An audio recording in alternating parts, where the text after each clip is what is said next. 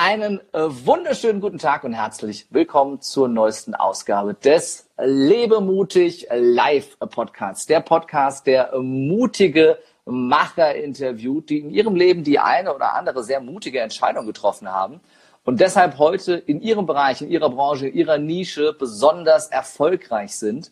Und äh, ja, wir werden äh, eintauchen in die Erfolgsgeheimnisse, in mutige und weniger mutige Momente und äh, dir ganz, ganz viel aus den Erfahrungen und aus dem Wissensschatz äh, dieser Menschen bieten. Und ich freue mich sehr auf meinen heutigen Gast zum Thema Resilienz. Das ist ein großartiges und extrem wichtiges Thema, mit dem ich mich selber auch äh, viel beschäftigt habe die letzten Jahre, weil ich alles andere als resilient war früher.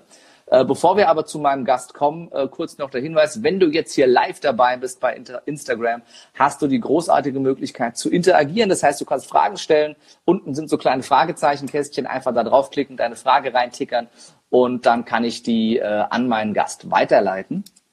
Während des Interviews, wenn du jetzt die Aufzeichnung bei YouTube siehst oder bei iTunes oder Spotify oder dieser hörst, dann äh, freuen wir uns nicht minder, dass du da bist. Kannst du zwar nicht interagieren, aber gerne im Nachhinein was fragen oder bei Upspeak zum Beispiel kannst du auch super interagieren äh, in der App und Fragen stellen zur Podcast-Folge.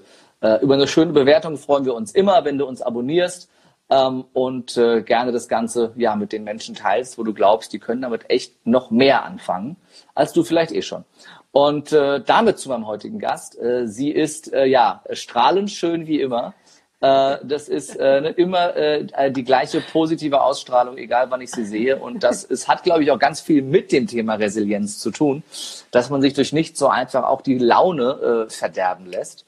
Und ähm, ja, sie selber ist äh, sehr, sehr erfolgreiche Trainerin, ist zweifache Buchautorin und beschäftigt sich seit vielen, vielen Jahren intensiv mit dem äh, Thema Resilienz. Und ja, durfte das auch selber zeigen in ihrem Leben, äh, als sie die Entscheidung getroffen hat, sich selbstständig zu machen, ist äh, ihr Mann damals schwer erkrankt und äh, als Mutter und Ehefrau und Selbstständige hat sie das alles irgendwie unter einen Hut bekommen und in einer Situation, wo vielleicht viele komplett durchgedreht werden, äh, den Kopf gegen die Wand geschlagen hatten oder irgendwas anderes gegen die Wand geschlagen hätten, ist sie cool geblieben und resilient geblieben äh, und hat äh, ein sehr, sehr erfolgreiches äh, Business aufgebaut, ist sehr gefragt, äh, sehr gebucht. Ich bin froh, dass wir die Zeit gefunden haben heute äh, für diesen Podcast und ich freue mich sehr, äh, dass du da bist. Herzlich willkommen, meine liebe äh, Katja Michalek. Hallo.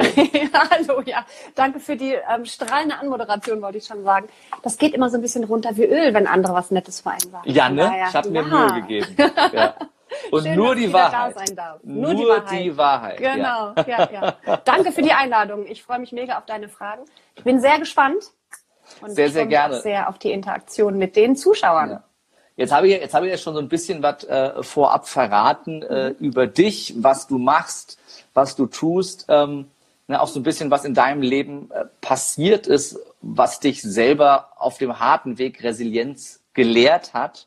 Aber sag uns doch vielleicht mal zum Einstieg, warum begeistert dich dieses Thema so sehr und warum hast du gesagt, mit, mit diesem Thema möchte ich andere Menschen inspirieren und andere Menschen das weitergeben, was ich da selber gelernt habe. Ja, also das Thema begeistert mich deswegen, weil es für mich so greifbar und handfest ist und so, mhm. so lebensnah und so alltagstauglich. Ähm, es ist für mich überhaupt nicht abgehoben, sondern es ist wirklich ähm, ja sehr alltagstauglich. Also mit ganz vielen Dingen, wo man sich, wo ich mich, als ich dieses Konzept ent entdeckt habe, vor vier Jahren ungefähr mich in mein Leben davor sehr, sehr oft wiedergefunden habe. Und es ist so umfassend. Denn es ist einerseits natürlich, also Resilienz, die mentale Widerstandskraft, für die, die da noch nichts drüber gehört haben über den Begriff. Das ist super, ähm, dass du den nochmal übersetzt. Das habe ich ganz vergessen am ja, Anfang. Ja, genau. Weil ich also, musste den auch erst mal googeln, als ich den zum ersten Mal gehört habe. Ja, hab. ja, ja, ich glaube, das geht uns allen so. Aber wenn man sich einmal mit diesem Konzept befasst und mit diesen sieben Fäden, ich nenne es immer die Fäden des Spinnennetzes, ähm, befasst, dann wird deutlich, dass es wirklich sehr allumfassend ist und eigentlich die Basis jeglichen, also nicht nur, ja eigentlich die Basis jeglichen Erfolges ist sozusagen, weil Resilienz hilft uns, wenn etwas schief geht, wenn wir in stressigen Situationen sind, wenn wir in Krisensituationen sind oder auch wenn wir Niederlagen erleben oder vielleicht ein Produkt nicht so fluppt, wie wir uns vorstellen oder irgendjemand was Doofes unter unseren Post schreibt oder so, trotzdem aufzustehen und weiterzumachen, unseren eigenen Weg weiter zu verfolgen. Das heißt, Resilienz ist einerseits natürlich, wie man es so schön sagt, Burnout-Prophylaxe, dass du halt dann irgendwie, wenn viele Sachen auf dich einstürzen ähm, und es schwierig wird, du trotzdem aufstehst und mental gesund bleibst. Aber es auch gleichzeitig ja, pers komplette Persönlichkeitsentwicklung und auch die Basis, um langfristig den eigenen Erfolg zu leben und das auch langfristig durchhalten zu können. Und deswegen finde ich es so mhm. spannend, weil ich da ganz viele Konzepte, die man so in der Persönlichkeitsentwicklung sieht, finde ich in der Resilienz wieder. Mhm. Und das finde ich, finde ich halt so, so cool. Da werden wir gleich ein bisschen äh, näher drauf eingehen. Äh, zum Einstieg, äh, du kennst das vielleicht aus bisherigen Folgen, äh, habe ich eine kurze Frage-Antwort-Runde, mhm. Äh, damit wir dich noch ein bisschen besser äh, kennenlernen äh, mit der einen oder anderen Frage, die dich hoffentlich aus der Reserve lockt. Nein, wir werden. ähm, liebe Katja, nenn uns doch mal drei Dinge, die du morgens machst die ich morgens mache. Ein, ähm, eine Tasse englischen Tee mit Milch trinken, wahlweise meditieren oder Qigong und meine Ziele, meine vier Ziele aufschreiben. Sehr schön. Warum, warum englischer Tee? Weil ich in England studiert habe und das noch da übrig geblieben ist. Also ah, ich trinke immer PG-Tipps, Pieps, Werbung ähm, und irgendwie ist das noch übrig geblieben. Da hängen noch äh, positive Erinnerungen dran. Ja, ja. Mhm, sehr, ja. sehr schön. Äh, nenn uns drei Dinge, die du gerne kochst. Ich koche gerne Spaghetti Bolognese. Ich ähm, koche gerne so Aufläufe, also so Gemüsepfannen und zählt Backen dazu. Ich backe gerne Brot. Ach, schön. Was ist so dein, dein Brot, das du so besonders gut kannst? Also alles vollkornige Brote, so alles irgendwie. Ähm, also ich habe auch so einen, einen tollen Küchenzauberer, mhm. ähm, wo man alles alles an Getreide malen kann und alles je vollkorniger und körniger, kerniger, desto besser. Aber leider essen meine Kinder nicht immer dieses kernige Brot. Deswegen muss man was übrig bleibt, äh, schickst du mir rüber oder ich hol's mir, ich hol's mir einfach ab. Alles klar. und ich glaube, wir sehen uns ja auch demnächst bei dem einen oder anderen Seminar, dann bringst du mir einfach was mit. Genau, das mache ich. äh, liebe Katja, drei, drei Schimpfwörter, die du im Alltag benutzt. Ach. Meine das hatten wir beim, ja, ja, super. Ich bin ja Mutter, ich benutze keine Schimpfwörter. Ähm.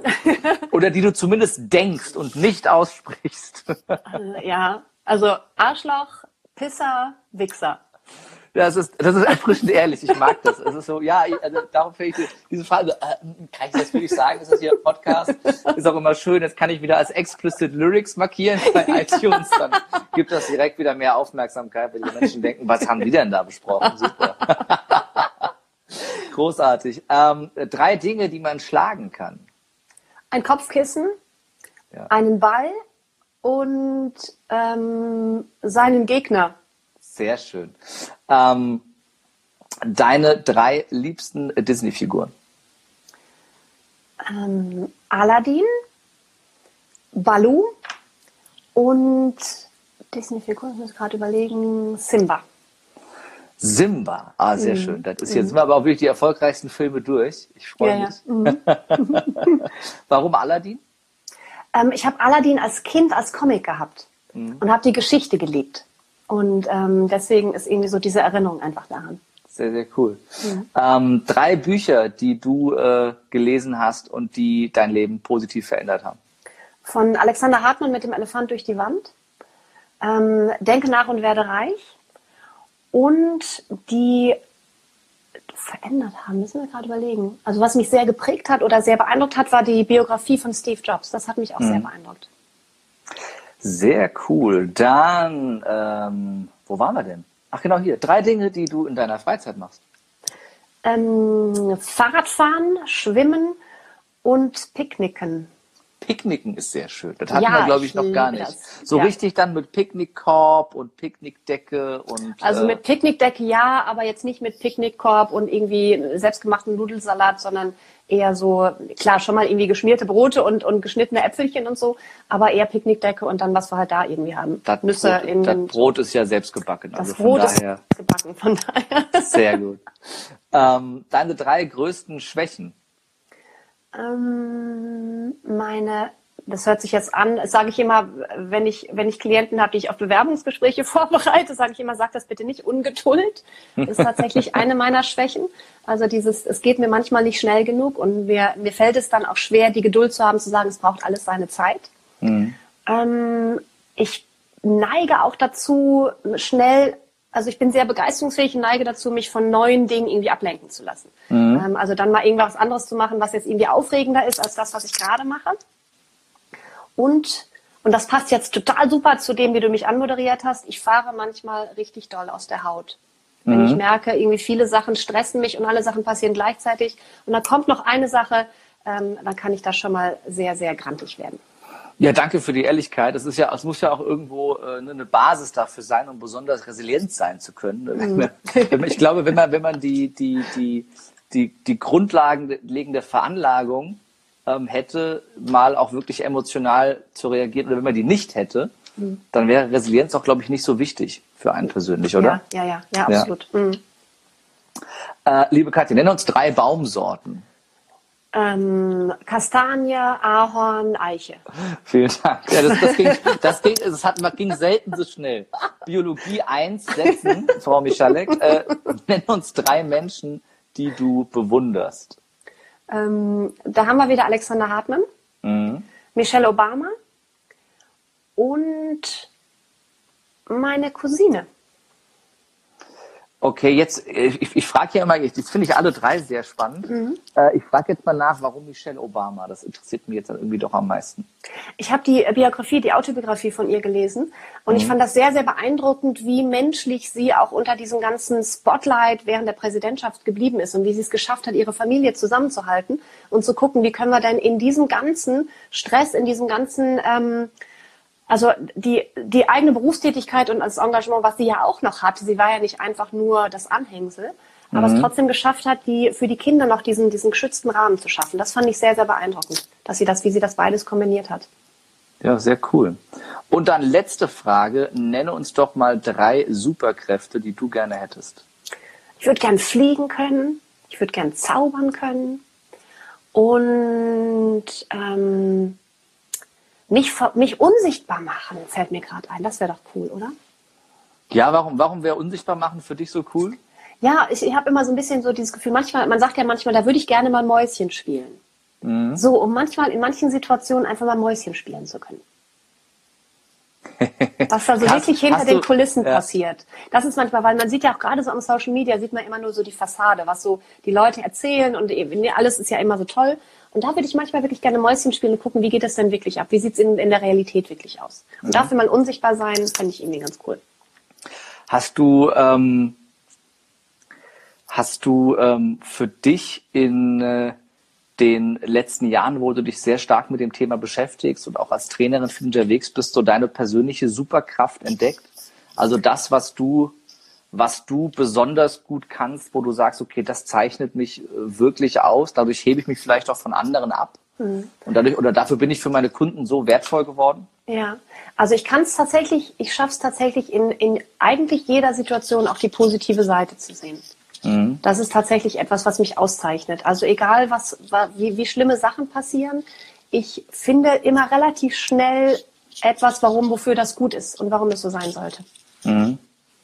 Das heißt, du, du schaust dann aufs, aufs große Ganze, so Thema Gesetz der Anziehung, so, ne? Womit, ja. womit habe ich es ausgelöst und wofür mhm. ist es gut? Was, was ja. darf ich daraus lernen? Absolut, absolut. Ja. Was darf ich daraus lernen, aber auch, was ist denn jetzt der Vorteil davon, dass es so ist? Mhm. Also, so, was ist das Gute?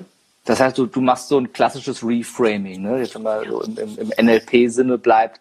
Du gibst dem Ganzen einen neuen Rahmen und schaust, in, in welchem Rahmen ist es denn für mich besser verdaulich und vor allem, mhm. was kann ich Positives ja, am Ende damit ja, machen. absolut, ja. Also da, um da vielleicht mal ein Beispiel zu bringen. Also du hattest ja in der Anmoderation gesagt, dass mein Mann sehr krank geworden ist und ich mhm. das irgendwie das Ganze stemmen musste. Für mich war relativ schnell klar, er hat ja durch die, die, durch die Erkrankung, die er hat, ist er aus, dem, aus gesundheitlichen Gründen aus seinem Beruf ausgestiegen. Und aus einem Beruf, der ihn die letzten fünf Jahre echt nicht mehr, nicht mehr glücklich gemacht hat und der mhm. wirklich auch gegen seine Werte verstoßen hat. Und wenn er nicht so krank geworden wäre, dann wäre er nie aus diesem Job rausgegangen weil er es einfach, also er war 30 Jahre lang selbstständig, hat unser, unser, unser Lebensunterhalt gestemmt, hat gut verdient und der wäre da freiwillig nie rausgegangen. Der wäre mhm. wahrscheinlich irgendwann tot umgefallen. Also jetzt wirklich. Ja. Und ähm, der, er brauchte diese Krankheit, auch diese schwere Krankheit, um da rauskommen zu können. Und jetzt ist er frei. Mhm. Und wir haben halt diesen, diesen, diesen Wechsel vollzogen, dass ich halt jetzt, ich sage immer so schön, ich bin diejenige, die jetzt jagen geht. ähm, und dadurch habe ich halt auch die Möglichkeit, mich noch ganz anders zu entwickeln, als wenn die, die Großlast der, der Kindererziehung dann noch auf mhm. mir ge gelegen hätte. Mhm. Und ähm, das ist halt so dieses klassische Beispiel. Das habe ich schon relativ ja. früh so wahrgenommen als eine Chance ja. und als ein Geschenk. Ja.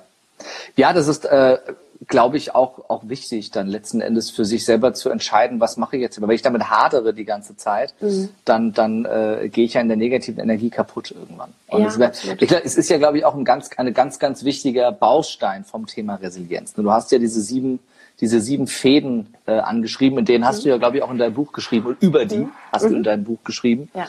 Ähm, sag, sag uns doch mal so eine, eine grobe Übersicht, was, was hat es mit diesen sieben mit diesen sieben Fäden des Spinnennetzes äh, auf sich, um dieses ja. Thema mal so ein bisschen greifbarer, greifbarer zu machen. Weil ich glaube, die, die, für die meisten, und mir ging es ähnlich, die sich nie mit dem Thema beschäftigt haben, war das immer so, ja, Resilienz, Widerstandsfähigkeit, aber irgendwie, es fehlte Substanz und es fehlt so mhm. Substanz, weil man redet so selten über das Thema und mhm. äh, ja. man erfährt wenig darüber, wenn man jetzt nicht gezielt reinschaut. Ja, ja, Lass ja, uns doch mal so ein bisschen ja. das Spinnennetz aufdröseln. Ja, sehr, sehr gerne. Also das erste, der erste Faden des Spinnennetzes ist die Zielorientierung. Mhm. Und mit Zielorientierung ist gemeint, das eigene Ziel finden zu können und erkennen zu können und darauf hinzuarbeiten. Mhm. Und das ist oft tatsächlich eine sehr große Herausforderung. Was ist denn wirklich mein eigenes Ziel und was ist das, was ich von mir erwarte aufgrund von gesellschaftlichem Druck oder was andere von mir erwarten? Mhm. Ähm, und Zielorientierung bedeutet im resilienten Sinne auch, also dieses Ziel weiter zu verfolgen, bis ich es erreicht habe. Mhm. Aber auch, wenn du irgendwann merkst, das Ziel ist doch nicht mehr meins, das dann zu beenden und sagen, okay, das ist, ich dachte, das wäre meins, aber jetzt ist, merke ich, ich habe ich hab jetzt mehr Dinge in Erfahrung gebracht und ich habe mich verändert, das passt doch nicht zu mir, ich setze mir ein anderes Ziel. Und mhm. ich verbeiß mich nicht wie der Hund auf den, auf den, auf, auf den Knochen und renne nur diesem Ziel hinterher. Mhm. Das ist der eine Faden. Ähm, nun nützt es nichts, wenn du dir ein Ziel setzt, wenn du nicht genug Vertrauen in dich selbst hast, mhm. um auch wirklich glauben, dieses, zu glauben, dieses Ziel zu erreichen. Das heißt, da kommt die Selbstwirksamkeit ins Spiel. Mhm. Ich glaube, dass ich selbst etwas bewirken kann ich glaube, dass ich die Fähigkeiten in mir habe, dieses Ziel zu erreichen und es auch zu schaffen. Und dieses Ziel mhm. kann einerseits sein beruflichen Erfolg, es kann auch sein ein gelasseneres Leben, was auch immer du als dein Ziel definierst. Also ich finde, mhm. das ist immer ganz wichtig, dass ähm, ein Ziel muss nicht immer sein, das große Haus oder das große Geld, sondern das Ziel ist oft einfach nur ein Gefühl, was man damit verbindet. Und ähm, in, das Vertrauen in sich zu haben, dass das Ziel dann auch, dass ich das Ziel auch aus eigener Kraft erreichen kann. Mhm. Aber es ist halt nun mal so, wir können tun, was wir wollen. Es spielt immer noch eine Portion Glück und Zufall und Schicksal mit rein. Und da Vertrauen drauf zu haben, dass es sich dann schon richtig fügt. Also Optimismus. Mhm. Das, was ich gerade als meine Superkraft bezeichnet habe. Und Optimismus ist, ist, dann Punkt drei? Punkt drei, genau. Okay, Optimismus ja. ist der Punkt drei. Ähm, dieses Vertrauen darauf, okay, ich tue alles, was ich kann, was in meiner Macht ist. Und der Rest wird sich dann schon richtig fügen, um mhm. dann an mein Ziel zu kommen. Und wenn ich das Ziel vielleicht verfehle, dann wird das vielleicht auch einen Grund haben. Vielleicht ist das andere, habe ich es hab ich's gar nicht gekannt, noch gar nicht gewusst, dass das mein Ziel sein könnte. Also manchmal ist es ja auch so ein bisschen verschoben, ist nicht so, wie man es sich vorgestellt hat, aber es ist viel geiler, weil man das gar nicht, gar nicht in, seinem, in seinem Horizont hatte. Mhm. Dann ähm, die Emotionssteuerung ist auch ein ganz, ganz wichtiger Faden. Und das ist die Fähigkeit, seine, also negative Emotionen in positive zu transformieren. Nicht wegzudrücken, nicht so zu tun, als ob sie nicht da wären, mhm. sondern etwas dafür zu tun, Strategien zu haben, um diese Emotionen ins Positive zu steuern. Denn wenn du zum Beispiel auf dem Weg ins Ziel, egal was es ist, aber wenn du mhm. auf dem Weg ins Ziel, also auf dem Weg zum Ziel bist, gehen ja immer mal Sachen schief. Und das wird dich frusten. Wenn du mhm. irgendwie einen Hater-Kommentar hast und du bist relativ neu auf Facebook, dann wirst du am Anfang wütend sein oder, oder sauer oder enttäuscht, frustriert, traurig, was auch immer. Dieses Gefühl. Mhm. Und das wahrzunehmen als ein Gefühl und auch das anzunehmen sagen, ja, oh, okay, ich bin jetzt gerade frustriert. Warum bin ich frustriert? Ah, okay, hm, muss ich frustriert sein? Ähm, mhm. Ähm, und dann auch wirklich schauen, wie kann ich dieses Gefühl ändern, bewusst. Und das kann sein, manchmal nutzt es, gute Musik zu machen und in der Gegend rumzutanzen. Mhm. Dann geht es einem oft schon besser. Das ist auch eine Art der Emotionssteuerung. Ja. Manchmal muss man eine Runde um den See rennen, um die negativen Gefühle wegzubekommen. Und manchmal muss man auch einfach zwei, drei Tage Frust schieben und heulen, ja. bis die Gefühle weg sind. Also auch das zuzulassen, zulassen. Muss mir das kurz aufzählen, äh, aufschreiben, Weg zur Resilienz an den See ziehen. sonst, sonst, genau. funkt, sonst, funktioniert das nicht. ja, genau. Wo, wohnst du am See? Ich wohne tatsächlich am ja, See, ja. Sehr ja. Ein Traum. An, an welchem? Am Baldeneysee der sagt mir gar nichts, aber trotzdem schön. Also guckst du richtig über das Wasser äh, und nee, nicht ganz, nicht ganz, also aber 700 Meter entfernt vom See. Aber trotzdem ist man mal ganz mhm. schnell äh, ja, hinspaziert. Ja, ja, ja, ah, sehr absolut. schön. Mhm, ja, Ein Traum. Schön. Mhm, ja. Ein Traum. Ich habe dich unterbrochen. Also wir waren bei der Emotionssteuerung. Wir waren bei der Emotionssteuerung, genau. Ja, ja. genau. Emotionssteuerung. Ähm, dann gibt's noch die Impulskontrolle. Das ist so ein mhm. bisschen, die hängen arg zusammen. Impulskontrolle ist das, was verhindert, dass du auf den Hater impulsiv reagierst und den niedermachst mhm. oder da niederschreist oder jemand, wenn der dich irgendwie an, anbrüllt, zurückschreist mhm. oder wegrennst oder dem einen auf die Zwölf gibst. Das mhm. ist Impulskontrolle. Hilf, hilf, mir kurz, die beiden ja? wirklich auseinanderzuhalten. Mhm. Wo, wo, wo, genau differenzierst du zwischen äh, Emotionssteuerung und Impulskontrolle? Ja, also Impulskontrolle ist eigentlich so der erste Schritt, wenn was Schlimmes passiert, mhm. ähm, zu kontrollieren, wie du oder selber bewusst zu entscheiden, wie du reagieren möchtest. Ja. Ob du direkt runterschreibst, ob du den blockst, ob du den anschreist, also dieser erste Impuls, der kommt, dieser Kampf- mhm. oder Fluchtimpuls, ja. den zu kontrollieren und selbst zu entscheiden, was du machst. Mhm. Gleichzeitig ist dieses, also wenn du dich kontrollierst, ist dieses Gefühl aber ja noch da, das negative Gefühl. Mhm. Und das dann, das dann ist halt ein bisschen längerfristiger oder dauert ein bisschen länger, das halt bewusst zu steuern, dass es dir dann wieder gut geht und du es nicht mhm. einfach nur unterdrückt hast. Das ist so ein bisschen diese Grenze. Kann ich ähm, kann ich diesen ersten Impuls wirklich bewusst ähm, kontrollieren? Es ist ja, äh, gibt ja, gibt ja einen Grund dafür, dass die, dass die, ähm, dass die Strafe für Mord im Affekt äh, weniger ist als für geplanten Mord. Um mal ein total plakatives Beispiel zu nehmen, das aber jeder mhm. kennt aus mhm, jedem ja. zweiten Hollywood-Film. Ja, äh, ja. Mhm. Das ist, also, kann ich das wirklich steuern, diesen ersten Impuls? Je je, je mehr du in dir ruhst und je gelassener du insgesamt bist, desto leichter ist es, diesen Impuls zu kontrollieren. Mhm. Wenn du schon auf so einem Stresslevel so kurz vor Platzen bist mhm. und dann passiert noch was, dann kannst du diesen Impuls nicht mehr kontrollieren. Mhm. Also das ist tatsächlich etwas, aber man kann es auch üben. Also zum Beispiel Meditation ist eine gute Grundlage, um mehr so dieses das Stresslevel runterzufahren und auch diese. Im Prinzip geht es darum, es gibt einen Reiz und es mhm. gibt eine Reaktion. Mhm. Und das ist ja oft eins. Also du kriegst den Reiz und reagierst sofort. Aber mhm. da eine Lücke zwischen zu schaffen. Das ist etwas, was du trainieren kannst, beispielsweise durch Meditation oder durch Achtsamkeitsübungen. Das kannst du mhm. trainieren.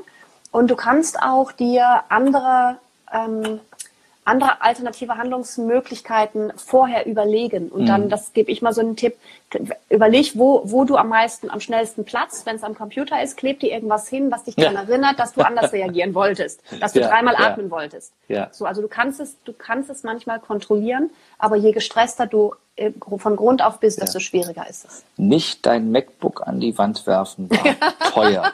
Genau, genau, das ist äh, wirf, dann legst du so einen Ball daneben und da steht dann drauf, wirf mich. Genau. ist das dann wieder Impulskontrolle oder nur Impulsumleitung? ja, du entscheidest dich ja dann bewusst, was anderes ja. zu tun. Also sobald ja. du eine bewusste Entscheidung triffst, ist es Impulskontrolle. Ja, ja, genau. Sehr gut. Das so, war Nummer sechs, glaube ich. Das, das war ne? Nummer sechs, genau. Und dann ja. haben wir die Kausalanalyse. Das heißt, du, du hast die Fähigkeit zu analysieren, was denn der Grund war, also diese Ursache-Wirkungskette, was mhm. denn der Grund war, warum eine Sache beispielsweise schiefgegangen ist. Oder warum derjenige jetzt irgendwie dich blöd angeschrien hat. Vielleicht hat er dich angeschrien, weil du ihn vorher angeschrien hast oder ihm blöd, einen blöden mhm. Spruch reingedrückt hast. Ähm, oder auch zu analysieren, warum fliegt denn dieses Produkt nicht? Da nochmal hinzuschauen, da wirklich zu analysieren, was ist denn der Grund für diese Niederlage, für diese Situation? Was ist mein eigener Anteil daran? Und dabei geht es nicht darum zu sagen, ich bin immer schuld an allem. Mhm. Manche Dinge passieren einfach. Gut, im Endeffekt kannst du Schuld haben, weil du da, da lang gegangen bist und nicht woanders lang gegangen bist, aber manche Dinge passieren halt einfach. Ja, ähm, es ist immer die Gefahr, dass wir, dass wir Kausalität mit Korrelation verwechseln. Ja. Das ja. ist es, äh, kann ja, mhm. kann ja, kann ja irgendwie äh, zusammen passieren, aber muss nicht zusammenhängen. Ja, genau, absolut, absolut. Und ähm, da halt auch nicht immer die Geißel raus, rausholen und sagen, ich bin an allem schuld, ich bin an allem schuld, aber wirklich auch selbst reflektiert hinzuschauen und sagen, okay, was war denn mein Anteil? Ja. Also ich kann mich erinnern, unter, damals, als ich noch im Angestelltenverhältnis war, gab es so die ein oder anderen Kollegen, die haben so Sprüche gesagt wie, sag mal, steht Arschloch auf meiner Stirn stehen? So, mhm. weil halt die immer dann von, von, von Gästen, von Kunden angeschrien wurden. Mhm. Und da, also damals war ich noch nicht so mutig, aber eigentlich hätte ich gern gesagt, ehrlich gesagt, ja. ja. Weil die schon ja. mit so einem Gesicht in der Gegend richtig. rumgelaufen sind und das wirklich provoziert haben. Ja. Und ähm, das halt die Fähigkeit, das zu analysieren, was ist mein eigener Anteil daran, an dem was passiert ist. Meine Oma, kann, hm? Äh, sorry, meine, meine, Oma hat immer gesagt, aus dem traurigen Gesicht ist noch selten, äh, aus dem traurigen Arsch ist selten ein fröhlicher Furz gekommen. So, ne? also, Wie geil, ja. ja, das ist so. Ja, das ist so. Und das ist halt auch diese Kausalanalyse hilft dir wiederum auch dein Ziel zu verfolgen, weil wenn irgendwas schief geht, zu gucken, was, warum ist es schief gegangen, es liegt einfach daran, dass ich es noch nicht oft genug gemacht habe. Also ich war noch nicht prä präsent genug und bin deswegen noch nicht sichtbar. Oder mache ich irgendwas falsch mhm. und komme ich vielleicht nicht an oder muss ich irgendwie da noch irgendein Schräubchen drehen, um dann wiederum an dem Ziel weiterzuarbeiten. Und wenn du dann dass die Selbstwirksamkeit hast, dann zu vertrauen, okay, und wenn ich das dann ändere, dann wird sich dann, ich habe ja was, das, was es braucht, und dann wird das dann schon klappen. Mhm. Was ist so deiner Erfahrung nach der, ähm, der Faden, an dem die meisten zu knabbern haben? Der Impulskontrolle. Meisten, ähm, ja, glaube ich. Ja. also aus eigener, mhm. aus eigener äh, Erfahrung, ja, ja. Äh, glaube ich, ist so dieser, dieser erste Impuls, wenn dich irgendwas ärgert, gerade so in Zeiten äh, von, von WhatsApp und so, mhm. Äh, mhm. ne, das ist so früher, wenn dich irgendwas geärgert hat, dann musstest du, äh, dann musstest du äh, äh, Papier, Papier suchen. Ja? Dann musstest ja. du dann musstest du deinen Füllfederhalter suchen ja. und dann musstest du Tinte suchen.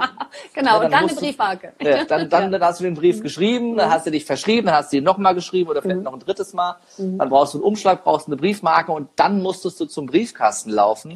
Und spätestens an der frischen Luft ist ja mhm. eingefallen, nee, das kannst du so nicht wegschicken. Genau. Heute absolut. WhatsApp, zack, weg. Ja. Gott sei Dank kann man das ja mittlerweile widerrufen. Mhm, ja, ja, ja, ja. Aber Impulskontrolle ist das, was tatsächlich, also Impulskontrolle hat auch wirklich zwei zwei Faktoren und bei, also zwei, zwei ähm, Nuancen sozusagen. Und beide sind unheimlich bei, bei den bei vielen unheimlich schwach. Also einerseits dieses sehr impulsiv reagieren. Und der zweite ähm, Aspekt ist, ähm, dich nicht so schnell ablenken zu lassen. Mhm. Das heißt, den Fokus auf eine Sache zu halten und nicht diesem Impuls sich ablenken zu lassen, daher Impulskontrolle, dem nicht zu folgen. Also sprich, ich lese ein Buch und bin völlig vertieft in mein Buch und dann piepst mein Handy und ich denke, oh, es hat gepiepst. Nein, nein, ich lese noch weiter. Ich wollte mich mhm. ja, dieses, ich habe ja meine zehn Seiten, die ich jeden Tag lesen wollte. Aber wer hat denn da geschrieben? Ah, ich guck mal eben. Ja. Ähm, also auch das ist, ist sehr, sehr, gerade natürlich in Zeiten von Smartphones, die jeder immer am Leibe trägt, mhm. ähm, ein Faden, der, der sehr gebeutelt ist, aber auch gleichzeitig der sehr hochgehalten ist. Also ja. Impulskontrolle in unserer Gesellschaft wird sehr hochgehalten. Also wenn jemand sofort aus der Haut fährt, mhm. Männer sind cholerisch, Frauen sind hysterisch, das ist ja nicht gesellschaftlich anerkannt. So. Und ähm, gleichzeitig fällt es unheimlich schwer in unserer Gesellschaft.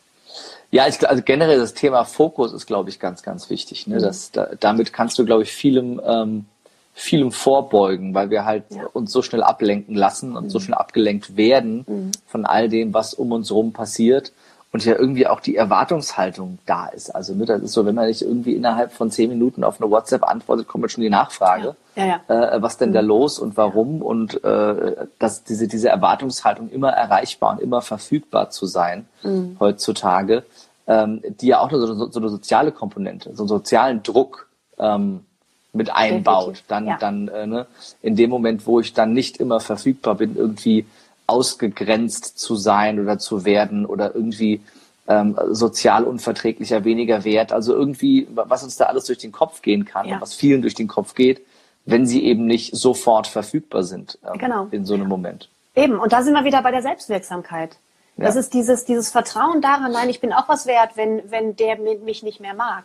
Mhm. Also ja, ja, ich kann das. Ich gehöre, ist egal, ob ich jetzt zu der Gruppe dazugehöre oder nicht. Ich bin trotzdem was wert. Ich vertraue was auf mich. Also das ist dann auch dann der zweite Faktor. Und deswegen, die hängen alle zusammen. Deswegen finde ich dieses Bild des Spinnennetzes so, so, so mhm. toll. Die hängen wirklich zusammen, die Fäden. Und wenn man am einen mhm. Faden zieht hat, zieht, hat das eine Auswirkung auf den anderen. Oder wenn du den einen stärkst, hat das mhm. auch eine Auswirkung auf das gesamte Netz. Und ähm, deswegen finde ich, ich finde es wirklich so komplett umfassend. Und deswegen finde ich es so spannend. Ja. Kann man ähm, in Bezug auf dein Modell sagen, dass, ähm, dass das gesamte Netz nur so stark ist wie sein schwächster Faden? Oder ist das in dem Falle Quatsch? Nee, in dem Fall würde ich nicht so sagen, weil dadurch, dass mhm. die Fäden zusammenhängen, stützen sie sich auch gegenseitig. Mhm. Und wenn ein Faden ein bisschen schwacher ist, ähm, dann ist das in der Regel erstmal nicht schlimm, weil die halt durch die anderen Fäden ähm, gleichen. Also es bedeutet nicht, es ist ja im Endeffekt, Resilienz bedeutet ja mental gesund bleiben, zu, mhm. zu bleiben. Und ähm, das würde ja im Umkehrschluss bedeuten, wenn ein Faden schwach ist, dass man dann schneller durchdreht und mhm. wirklich psychisch krank wird. So ist es nicht, ähm, sondern die hängen halt wirklich zusammen. Man muss halt, da darf halt aufpassen, dass halt nicht mehrere Fäden schwächer werden, so in diesem Bild, bis dann das Netz irgendwann reißt. Mhm. Was kann ich, was kann ich denn bewusst tun, um diese Fäden zu stärken? Also angefangen mal von der, von der Zielsetzung, vom ersten vielleicht. Mhm, ja. ähm, weil ich auch immer wieder die Erfahrung habe, dass da ja schon bei vielen ähm, es hapert, ähm, sich ein vernünftiges Ziel zu setzen. Also mhm. sie wissen, sie wissen gar nicht, wo sie hin wollen. Ne? Wenn, wenn ich mhm. den Weg nicht kenne, ist kein Ziel das Richtige, sagt man ja so schön. Ja. Ähm, ich glaube, das ist irgendein, irgendein, berühmtes Zitat, aber ich habe den, den Zitierten vergessen. Mhm. Ähm, sei es drum. Also es ist ja, es ist ja wirklich gerade bei der Zielefindung auch schon ne, essentiell. Wie, wie kann ich da rangehen, äh, um da auch wirklich ein Ziel zu finden, ähm, das mir ein gutes Gefühl gibt? Mm, ja, also es ist ein Prozess. Also es ist, es klappt selten, dass man sich hinsetzt und sagt, ich habe eine halbe Stunde Zeit, ich formuliere jetzt mein Ziel und das ja. ist auch wirklich genau passgenau. Ja. Also ähm, das ist wirklich ein Prozess, der auch manchmal ein Jahr oder noch länger dauern kann, bis man es wirklich greifbar hat, bis mhm. man versteht, was dahinter steckt. Und ähm, da finde ich sehr hilfreich. Also von ähm, in Alexander Hartmanns Buch ist dieses viermal viermal seine Ziele aufschreiben, jeden Tag viermal seine vier wichtigsten Ziele aufschreiben. Und ich finde, das ist sehr hilfreich, um dann weil du merkst dann, wenn du es aufschreibst und du spürst, ja, irgendwie kriegst, kriegt es mich nicht. Mhm. Dann merkst du an dieses Ziel, darfst du nochmal dran und dann nochmal wirklich überlegen und gucken, was bedeutet das denn? Mhm. Was ist das denn? Was stelle ich mir darunter vor? Warum möchte ich eine Eisdiele in Afrika eröffnen? Mhm. Warum habe ich dieses Ziel? Was ist es denn? Ist es dieses, dass ich Menschen glücklich machen möchte? Ist es, möchte ich in Afrika leben? Liebe ich Eis und möchte Eis selber machen? Bin da sehr kreativ und so. Also, dass man wirklich dahinter guckt. Was ist es denn wirklich? Ja. Und ähm, da halt sich Schritt für Schritt dann nähert. Und dann schreibt man ein Ziel mal auf. Ja. Und dann guckt man einen Tag später nochmal. Da hilft auch dann bestimmte Meditationen und so, um das Ziel, eine Zielklarheit zu bekommen. Mhm. Aber es immer weiter zu hinterfragen und dann auch mal eine Zeit lang ist dann Firmen, also aufzuschreiben jeden Tag und wieder nochmal hinzugucken, ist es denn das Richtige? Und das ist dann ein Prozess. Mhm. Und ich finde, ein Ziel darf auch, darf sich auch auf dem Weg immer mal ein bisschen verändern, weil wir mhm. haben ja nie alle Informationen. Und ja. wir haben ja manchmal nicht so wirklich dieses, die Vorstellung, wie geil es wirklich sein kann, bis wir da mhm. sind. Also auch das ist ein Prozess, eine Zielorientierung. Aber halt ja. einfach sich zu überlegen, was ist denn das, wie ich grundsätzlich leben möchte? Was möchte ich denn noch erleben? So erstmal so als grundsätzliches, grundsätzlicher Anfang. Wie möchte ich leben? Was möchte ich noch erleben? Mhm. Und aufpassen, sich nicht so schnell zu limitieren. Ich glaube, das ist, sich auf den Weg machen, ist auch ein ganz wichtiger ja. Punkt, weil du sagst, jeden Tag viermal aufschreiben mhm. ist super, wenn ich die halt aufschreibe und nichts dafür mache, mhm. bewegt sich halt auch nichts. Ne? Nee, klar, also ich, ich muss mich ja, ich mhm. muss mich ja auch auf den Weg machen in Richtung dieses Ziels und mal die, die ersten Schritte gehen und da ja. auch mutig, mutig vorangehen. Was glaubst du, für, für welchen der, der sieben Fäden braucht es am meisten Mut, um sich damit auseinanderzusetzen und da wirklich drauf zu schauen? Ich glaube, Selbstwirksamkeit kommt mir jetzt gerade so der Gedanke. Mhm. Weil Selbstwirksamkeit, da hängen auch die Glaubenssätze dran. Also das ist das, dieses Vertrauen in sich, in die eigenen Fähigkeiten, aber auch diese, die Glaubenssätze, die wir über uns und über die Welt haben. Mhm. Und da dran zu gehen und die aufzudecken, ähm, das erfordert, glaube ich, eine ganze Menge Mut. Also das ist so mein erster Impuls, der erste Gedanke, der, der kommt dazu. Mhm. Wo, wo, hast du für dich die Erfahrung gemacht, dass das Mut sich am meisten ausgezahlt hat in deinem Leben? Auf dem Weg wirklich ähm, ja nicht nur Resilienzexpertin zu werden, sondern mhm. selber diese Resilienz auch für dich zu erfahren. Du bist ja selber dein bestes Proof of Concept mit deiner Story. Und äh, ne, man, man, man, man kauft dir dieses Thema auch sofort ab, weil du es mhm. mit jeder Faser ausstrahlst. Äh, wo, wo, wo, wo durftest du den meisten Mut zeigen auf dem Weg dahin? Ähm, also zum einen überhaupt in die, den Schritt in die Selbstständigkeit zu machen. Mhm. Denn das war nicht so eine Selbstverständlichkeit. So von meinem Werdegang, von meinem Lebenslauf bin ich nicht die geborene Unternehmerin. Also ich mhm. komme aus einer Beamtenfamilie. Mein Vater ist pensionierter Lehrer, meine Mutter war Erzieherin. Ja, Halleluja. Ähm, ja, kennst du den Spruch Lehrers Kind und ja. Pfarrers Vieh? und gedeiht Pfarrers selten was? oder nie. Lehrers Kind und Pfarrers Vieh gedeiht selten oder nie. Gab's immer Vieh, so Spruch. Okay. Ja, ja. Den, den, Spruch kannte ich noch nicht, ne? Wieder was gelernt. Ja, und ähm, ich bin halt nach, der, nach, dem, nach dem Abi, ich bin halt klassisch, habe eine Ausbildung gemacht und habe in einem großen Konzern angefangen zu arbeiten, mhm. habe dann noch studiert und habe insgesamt 20 Jahre lang als Angestellte gearbeitet. Mhm. Und bin dann mit 40, ähm, als meine Kinder drei und eins waren, bin ich in die Selbstständigkeit gegangen. Da war mein Mann schon krank. Nicht so, dass es wirklich klar war, dass er mhm. irgendwann aufhören würde. Ähm, aber das war eigentlich so der, der erste Mut oder wo sich der Mut ausgezahlt hat, dass ich dieses, das dann gesagt okay, ich habe noch keine Ahnung, wo es hingehen soll. Ich hatte wirklich zu dem Zeitpunkt keinen Plan. Mhm. Aber ich musste eine Entscheidung fällen, weil da hing auch noch eine Abfindung mit dran, mit einem, mit so einer Sprinterprämie. Das heißt, ich musste mich entscheiden, ohne in dem Augenblick zu wissen, wo der Weg hingehen sollte. Mhm. Und das war schon mutig, da dieses Vertrauen zu haben, sagen, ich mache das jetzt einfach, das wird schon gut gehen, ich werde schon mhm. was finden. Und ähm, dann eigentlich bei, bei vielen anderen Sachen, also bei, bei meiner ganzen Selbstständigkeit habe ich immer wieder mutige Entscheidungen gefällt und teilweise mhm. wirklich, weil meine Impulskontrolle ist manchmal auch nicht so stark ausgeprägt, was aber den Vorteil hat, dass ich manchmal schnelle Entscheidungen fälle. Ja. Und dann einfach Dinge mache, bevor ich drüber nachdenke. Mhm. So dieses, äh, mich zum Beispiel bei dir zu bewerben um den Speakerplatz. Da habe ich nicht lange drüber nachgedacht, kann ich das denn machen? Habe ich eine Chance? Bin ich nicht zu alt? Und die ganzen jungen Spunde und so, will er überhaupt, so passe ich überhaupt Ach, dahin? Also jetzt bitte, Frau Michali. Nee, aber- das ist, äh, Nee, aber es ist ja, ich glaube, dass viele wirklich so sich so Gedanken, man ist zu alt, man Ja. ist zu jung, man ist zu dick, man ist dick, man ist zu dünn, man ist noch nicht so bere- bereit. Also das ist ja, jeder hat ja irgendwie einen Grund, warum man wie was nicht können könnte, Ja, wenn man ja, drüber ja. nachdenkt. Und ich habe halt so ein bisschen die Eigenschaft, dass ich manchmal nicht über Dinge nachdenke, sondern da relativ spontan agiere und dann halt einfach mutig reinspringe. Das ist ja grundsätzlich erstmal gut. Ist es denn, heißt denn eine, eine starke Impulskontrolle, dass ich mich am Ende schwerer tue, mit der Geschwindigkeit Entscheidungen zu treffen? Wenn der Faden zu stark ist, ja. Also Okay. wenn du darauf getrimmt bist, immer deinen Impuls zu kontrollieren. Weil Mhm. wie, wie sieht es dann aus? Also wenn du im Seminar bist und am Ende des Seminars erzählt der Speaker dir, okay, so und so kann es weitergehen und du hast das Gefühl, alles schreit in dir, ja, das ist genau das, was ich jetzt brauche. Mhm. Das heißt, der Impuls, dein Bauchgefühl sagt, ja, ich will das haben, weil das ist jetzt super, das ist die Gelegenheit, das passt genau Mhm. zu dem, was ich haben will, was ich jetzt auf dem nächsten Weg machen möchte. Und wenn du den Impuls kontrollierst und anfängst drüber nachzudenken, dann geht's ja los mit, ja, aber echt, ich habe doch jetzt schon so viel Geld für das Seminar ausgegeben. Nee, ehrlich gesagt, aber wenn ich, vielleicht gibt's noch was, vielleicht sollte ich mich nochmal noch mal umgucken, vielleicht gibt's ja noch was Besseres. Und schon ist die Gelegenheit Ja. vertan und du kommst dann vielleicht eine Woche später und sagst, ich hätte es doch gerne. Ja, Ja. aber du weißt ja, Frühbucherrabatt, ne? Ja.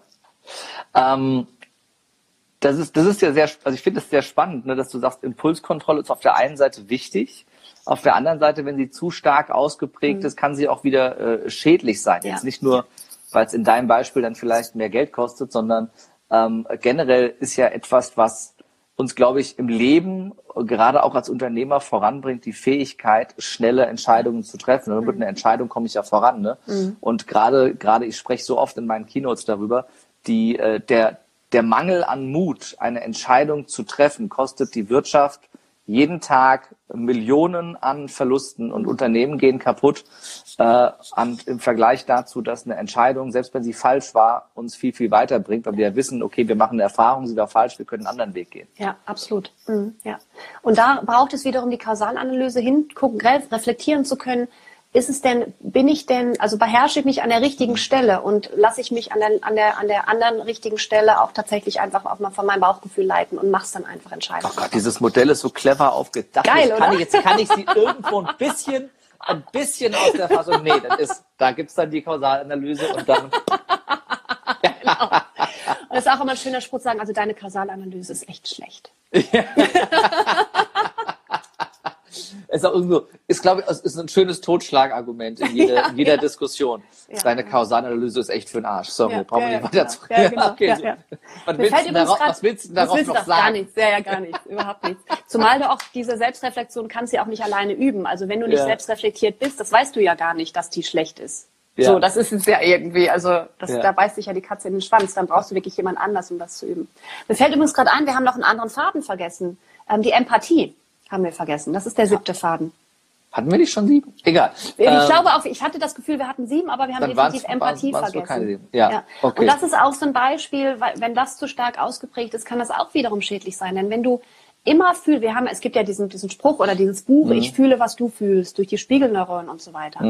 Und da gilt es ja, sich ja, sich auch trotzdem abzugrenzen und zu sagen, okay, das ist jetzt deine Emotion, das ist nicht meine Emotion, ich brauche mir die nicht annehmen. Ähm, und wenn die Empathie zu stark ausgeprägt ist und du immer mit allen mitleidest, die, Mhm. die leiden und jedem, weiß ich nicht, jedem streunenden Hund noch und das und hier und da, dann stehst du dir damit auch selbst im Weg. Also auch Mhm. Ja. das ist ein Faden, der zu stark ausgeprägt sein kann. Ja. Oder, oder halt auch in die falsche Richtung, ne? weil sich, sich einfühlen zu können, heißt ja nicht, sich einfühlen zu müssen. Ja, genau. Also ne, bis, immer bis an eine gewisse Grenze. Ich glaube, wenn du, wenn du dich zu viel einfühlst, dann, dann mindert das deine Fähigkeit, ein, ein relevantes Feedback zu geben oder Absolut. irgendwie jemandem zu helfen. Ja, Weil wenn du absolut. mit, mit in diesen Negativstrudel des Leids Mhm, gezogen wirst, dann äh, wird es auch wieder schwierig. Mhm. Ja, so ist Ja. es.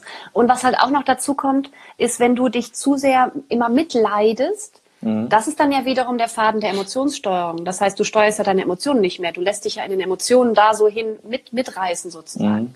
Mhm. Das heißt, die hängen insofern zusammen. Wenn der eine zu stark ist, kann es sein, dass der andere dadurch schwächer wird. Also es ist Mhm. schon wichtig, dass es ausgeglichen ist, damit man auch eine, ich nenne es jetzt mal eine abgerundete Persönlichkeit ist, um dann auch ähm, ausgeglichen sein Mhm. zu können und das auch langfristig stemmen zu können. Das ist furchtbar clever. das ist, also ich bin immer wieder begeistert äh, von diesem Modell, weil es wirklich, äh, na, es gibt ja, es gibt ja äh, viele Trainer am Markt, die mal irgend so ein Modell dahin zimmern, damit sie ein Modell haben. Ähm, ja, das, das ist auch witzig und kann man auch sinnvoll Mhm. begründen oftmals. Aber äh, das hat richtig Substanz. Also das ist mir schon schon äh, aufgefallen, als ich mich zum ersten Mal damit beschäftigt habe, dass da wirklich eine Substanz dahinter ist. Und jetzt wird's noch bewusster, gerade wenn man mal so kritisch auch reinfragt an Stellen, ähm, wie, wie gut es wirklich ähm, aufgebaut ist und es vernetzt ist. Äh, wenn ich mehr über das Modell wissen will, lese ich welches Buch von dir? Dieses hier. Ich halte es mal in die Kamera für die, die zugucken. Ja. Nicht, nichts ist zu schwer für den, der spinnt. Stärke deine Resilienz und werde erfolgreich und glücklich. Also ich Sehr habe es schön. so aufgebaut, dass ich da erstmal so ein bisschen erzähle, wie ich überhaupt auf das Thema Resilienz gekommen bin, weil Mhm. ich bin vor vier Jahren drauf gestoßen auf das Modell, aber habe dann erkannt, ich habe in meinem Leben halt ziemlich viel Mist erlebt Mhm. und ähm, habe es aber trotzdem geschafft, da immer positiv und, und gut da wieder rauszukommen und war auch immer tatsächlich, wie du sagst, ich wirke immer gut gelaunt. Das ist auch das, was mir oft früher schon zurückgespiegelt wurde, weil ich halt so eine Grundresilienz immer schon hatte. Und ähm, das erzähle ich also ein bisschen. Da mein, meine Geschichte ist irgendwie auch relativ spannend mit Aufwachsen im Ausland und so. Und dann habe ich, ähm, erkläre ich die Resilienzfaktoren und dann habe ich einen Test Ja. entwickelt. Und das finde ich das Spannende an dem Buch. Da kannst du deine eigene Resilienz selber testen, wie die Mhm. Fäden Alles. aus, ausgeprägt sind. Und gleichzeitig habe ich Übungen mit reingegeben, pro Faden so zwei oder drei Übungen, um die Resilienzfaktoren zu stärken. Ja, super. Das äh, klingt doch sehr, sehr gut. Äh, Den Link packen wir einfach in die Show Notes, würde ich sagen. Mhm. Äh, äh, ansonsten wahrscheinlich über deine Webseite auch zu erreichen. Ja, ja, genau. Also man kann es auch über Amazon auch im Buchhandel kaufen. Mhm. Wenn du es über meine Website bestellst, kriegst du eine persönliche Widmung rein. Das ist natürlich äh, Ne? ein, ein sehr großer Pluspunkt. Mhm. Ähm, und dann äh, hauen wir doch den Link in die Show Notes Mhm. und äh, ignorieren mal Amazon einfach. genau. Das ist doch, äh, das ist doch wunderbar. Was ähm, steht dann bei dir als nächstes an? Was hast du vor? Äh, wie kann man ja dich erreichen, sich mit dir verbinden, mit dir in Kontakt kommen, außer Mhm. jetzt dich einfach anschreiben bei Instagram oder Facebook oder deiner Webseite per E-Mail? Was gibt's für Möglichkeiten, mit Katja Michalik in Verbindung zu treten? Ja, also klar, natürlich über die sozialen Netzwerke. Was jetzt gerade ist aktuell, ich bin dabei, mein, ich habe so ein Online-Programm, Lebe erfüllt und gelassen. Das bin ich gerade dabei, nochmal zu, zu, zu, zu pimpen, wollte ich gerade sagen, also zu relaunchen. Das wird im Januar nochmal neu starten. Das ist als Mastermind-Programm aufgebaut. Ähm, Und da bin ich jetzt dabei, das, das umzustrukturieren, noch besser zu machen. Und da wird auch in Kürze die Bewerbungsphase starten. Also wer sagt, ich möchte da wirklich an meiner Resilienz arbeiten und die Basis schaffen, um meine eigene Art von Erfolg zu leben um auch krisenfest zu sein, dann ist das eine ganz, ganz tolle Möglichkeit, die man von überall wahrnehmen kann. Also da einfach mir eine Nachricht schreiben. Super. Und dann bin ich auch dabei, für nächstes Jahr ähm, zu überlegen, ähm, Events zu planen. Also da bin ich auch gerade so in der Konzeptionsphase. Da wird in 2020 einiges kommen. Und da am besten sich beim Newsletter eintragen oder sich mit mir bei Instagram oder Facebook verbinden. Da kommen dann immer die ganzen Informationen dazu. Sehr, sehr schön. Das klingt äh, alles nach äh, einem sehr äh, schlüssigen Plan und vor allem ganz viel Mehrwert, den du nach draußen gibst und äh, ganz viele Möglichkeiten, sich da auch mit dem Thema äh, Resilienz auseinanderzusetzen. Mhm, Genau. Ähm, und ansonsten, ich gebe natürlich auch Firmentrainings. Also wenn eine Firma mich buchen möchte als, als Speakerin, ähm, egal in welcher, welcher Länge, da habe ich auch schon sehr, sehr viel gemacht. Also da sagt, da bringe ich dann den Schwamm mit, den haben wir ja gar nicht erwähnt. So, das Ja. ist dann auch immer sehr amüsant. Ja, aber Und, was hat's, ähm, was hat's mit dem Schwamm jetzt? Ich denke, da hat sie die ganze Zeit einen Schwamm in der Hand. Also ich weiß ja, was es mit dem Schwamm auf sich hat. Du warst ja schon als, als äh, Gastexpertin bei meinem Seminar und hast äh, den Schwamm dabei gehabt. Aber für die, die dich da nicht live erlebt haben, äh, was hat's mit dem Schwamm auf sich? Also mit dem Schwamm erkläre ich ganz gerne die Resilienz. Also wenn du einen Schwamm Hm. nimmst, ich halte mal so ein bisschen die Kamera und du zerdrückst ihn Hm. und lässt ihn danach wieder los, dann springt er wieder in seine Form. Der sieht hinterher wieder genauso aus wie vorher. Hm. Und die Fähigkeit, die, dass der Schwamm das kann, das nennt man Resilienz. Da kommt der Begriff ursprünglich her. Hm. Das heißt, es ist nichts anderes als, also die Psychologie hat den Begriff für sich übernommen und es ist nichts anderes als die Fähigkeit von uns Menschen, nach Drucksituationen so, wenn das Leben das mit uns macht, was wir, was meine Hand jetzt gerade mit dem Schwamm macht, danach wieder aufzustehen und ja, Krönchen zu richten und weiterzugehen sozusagen. Das ist die Resilienz. Das heißt, der, der, der Begriff kommt eigentlich aus der, aus der Produktentwicklung Aus der Physik, aus der Werkstoffphysik. oder, oder beschreibt die Eigenschaft eines Stoffes äh, Genau, wieder ja. zurückzukehren in seinen Genau, ja, ursprünglichen ja. Die Eigenschaft von, Zustand. von Gegenständen nach Drucksituationen die ursprünglich, in die ursprüngliche Form zurückzuspringen. Sensationell. Sollte man meinen, mit Physik-LK in der Schule hätte ich das wissen können, aber ich war nicht besonders gut. Ähm, äh, was, will, was, was, was will man machen? Ähm, liebe Katja, wir, wir haben ein kleines Ritual im, äh, im äh, Lebe mutig Live Podcast. Wir haben eine, eine Abschlussfrage, was so die mhm. einzige Frage ist, die ich wirklich jedem stelle. Selbst bei der kurzen Frage-Antwort-Runde variiere ich immer ein bisschen, je nachdem, äh, worauf ich Lust habe und was ich glaube, was gerade passt. Mhm. Äh, aber diese Frage, dieser, dieser Frage äh, muss sich jeder stellen in diesem Podcast. Und sie hat schon zu viel Kopfzerbrechen und Grübeln geführt. Und äh, ich bin sehr gespannt, ähm, ja, wie du diese Frage für dich oder für uns beantworten kannst. Nämlich, äh, stell dir mal vor, ähm, ja, du hättest keine Angst und wärst grenzenlos mutig. Was wäre denn das Erste, was du sofort tun würdest? Ähm, ich glaube, ich würde Gleitschirm fliegen. Weil? Ich glaube, weil ich, ähm, also dieser, dieser Blick, also ich bin eigentlich kein Bergurlauber, ich bin eher Strandurlauber. Aber ähm, dieser Blick oben auf den Bergen und dieses Gefühl zu fliegen, da sind wir wieder bei der Superkraft Fliegen. Mhm. Und ähm, aber auch wirklich dann eher so zu schweben und langsam runter mhm. zu gleiten und dann sich alles von oben, die Welt von oben anzuschauen. Das stelle ich mir wahnsinnig cool vor. Was hat dich bisher davon abgehalten, das zu machen? Dass ich nie Urlaub in den Bergen mache. nee, also äh, tatsächlich, äh, also ich glaube, ich hätte da totalen Schiss. Also auch so das Gefühl, weiß ich nicht, ob ich, ich weiß gar nicht, wie fit man dafür sein muss. So, weiß ich nicht, keine Ahnung. Es gibt ja so, so Sportarten, wo man sagt, da muss man schon irgendwie zwei Jahre drauf trainieren. Ähm, ich weiß, das weiß ich gar nicht. Aber ähm, ich glaube, ich hätte da echt Schiss, dann irgendwie an der Klippe zu zerschellen.